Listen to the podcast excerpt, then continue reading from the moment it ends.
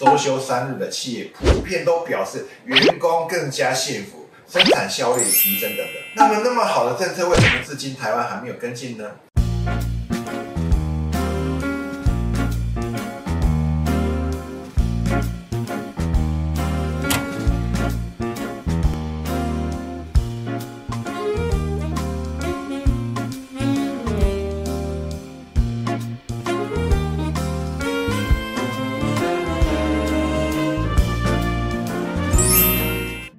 答案没有对错，只有好用不好用。大家好，我是密特化，欢迎收看有趣的观点。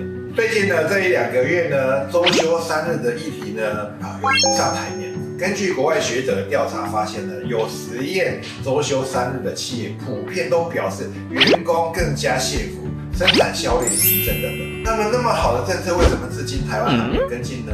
于是呢，有民众就在政府的政策平台上提案，希望台湾呢也可以立法实施全国性的周休三日。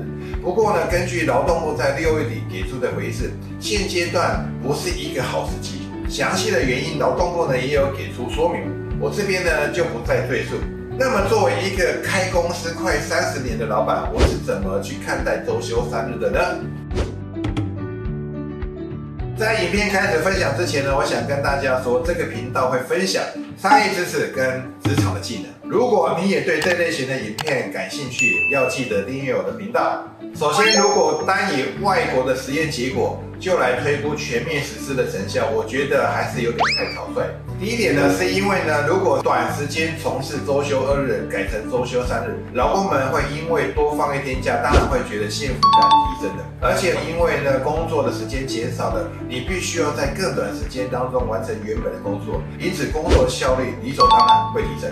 但是长期下来，这未必会是一个好的循环，因为当你的休假时间变多了，你的休闲活动也变多了，会导致你整体的薪资会提高，而且呢，会因为你的工作时间缩短，也有可能你的薪资也会受到影响，或者公司为了补足休假时间能力的缺口，也必须要额外招聘员工进来。这样一来，公司的成本提高，也很可能会将产品的售价提高，那么物价上涨的情况也会更加严重。光是从第一点来看，是不是就不是我们想象中的那么简单呢？接下来呢，第二点，周休三日的政策真的适合所有的产业，许多产业甚至会产生连带性的影响。比方说，老师如果周休三日，就会影响到学生上课的天数。如果要维持原有的课程量，势必需要增加上课的时间数，或者减少寒暑假时间。再举例，物流业来说，如果物流业多休息一天，对一些有时效性的产品运输也可能会造成影响。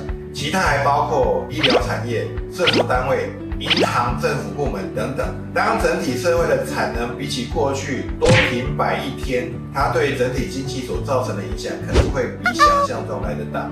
因此，确实以现阶段来讲，要全面实施是不太可能。周休二日呢，这个其实已经根深蒂固的想法呢，已经绑住整个全球化的产业链。要去改变它，真的不是短时间可以做得到。但我相信全球应该都会试着慢慢朝向这样的目标来发展。同时呢，我也建议专家学者们，我们可以试着纳入 AI 来模拟计算。相信透过大数据的分析呢，可以更全面的来分析并制定可行的政策。其实呢，我个人也是非常赞成，如果可以周休三日，但是同时呢，可以达成在过去以往的绩效的话，我觉得是可行的。但是很遗憾的是，周休三日以目前短时间来看，应该是还没有办法如此快速实现。但我相信所有的人都一样，可以多放几天，谁不想放？但如果哪一天真的实施了周休三日，短时间你会感觉到多了一天假日，能够好好的休息。但是时间久了，你也会感觉到习惯。也许休息三天，你会开始觉得不够了，那你会不会想说周休四日呢，还是五日呢？所以休息其实也跟工作一样，主要是你有没有真的在休息。如果呢，你有心或者你懂得如何休息，我相信呢，即使在一天时间当中呢，也能够充饱电。就像我常举一个例子，当你开车的时候呢，你是等车子坏掉才去保养呢，还是平常就会去保养呢？当然平常就要保养。车子坏掉再保养已经来不及了，所以如果你平常不懂得如何休息，那么修再多天，我想都还是会觉得累。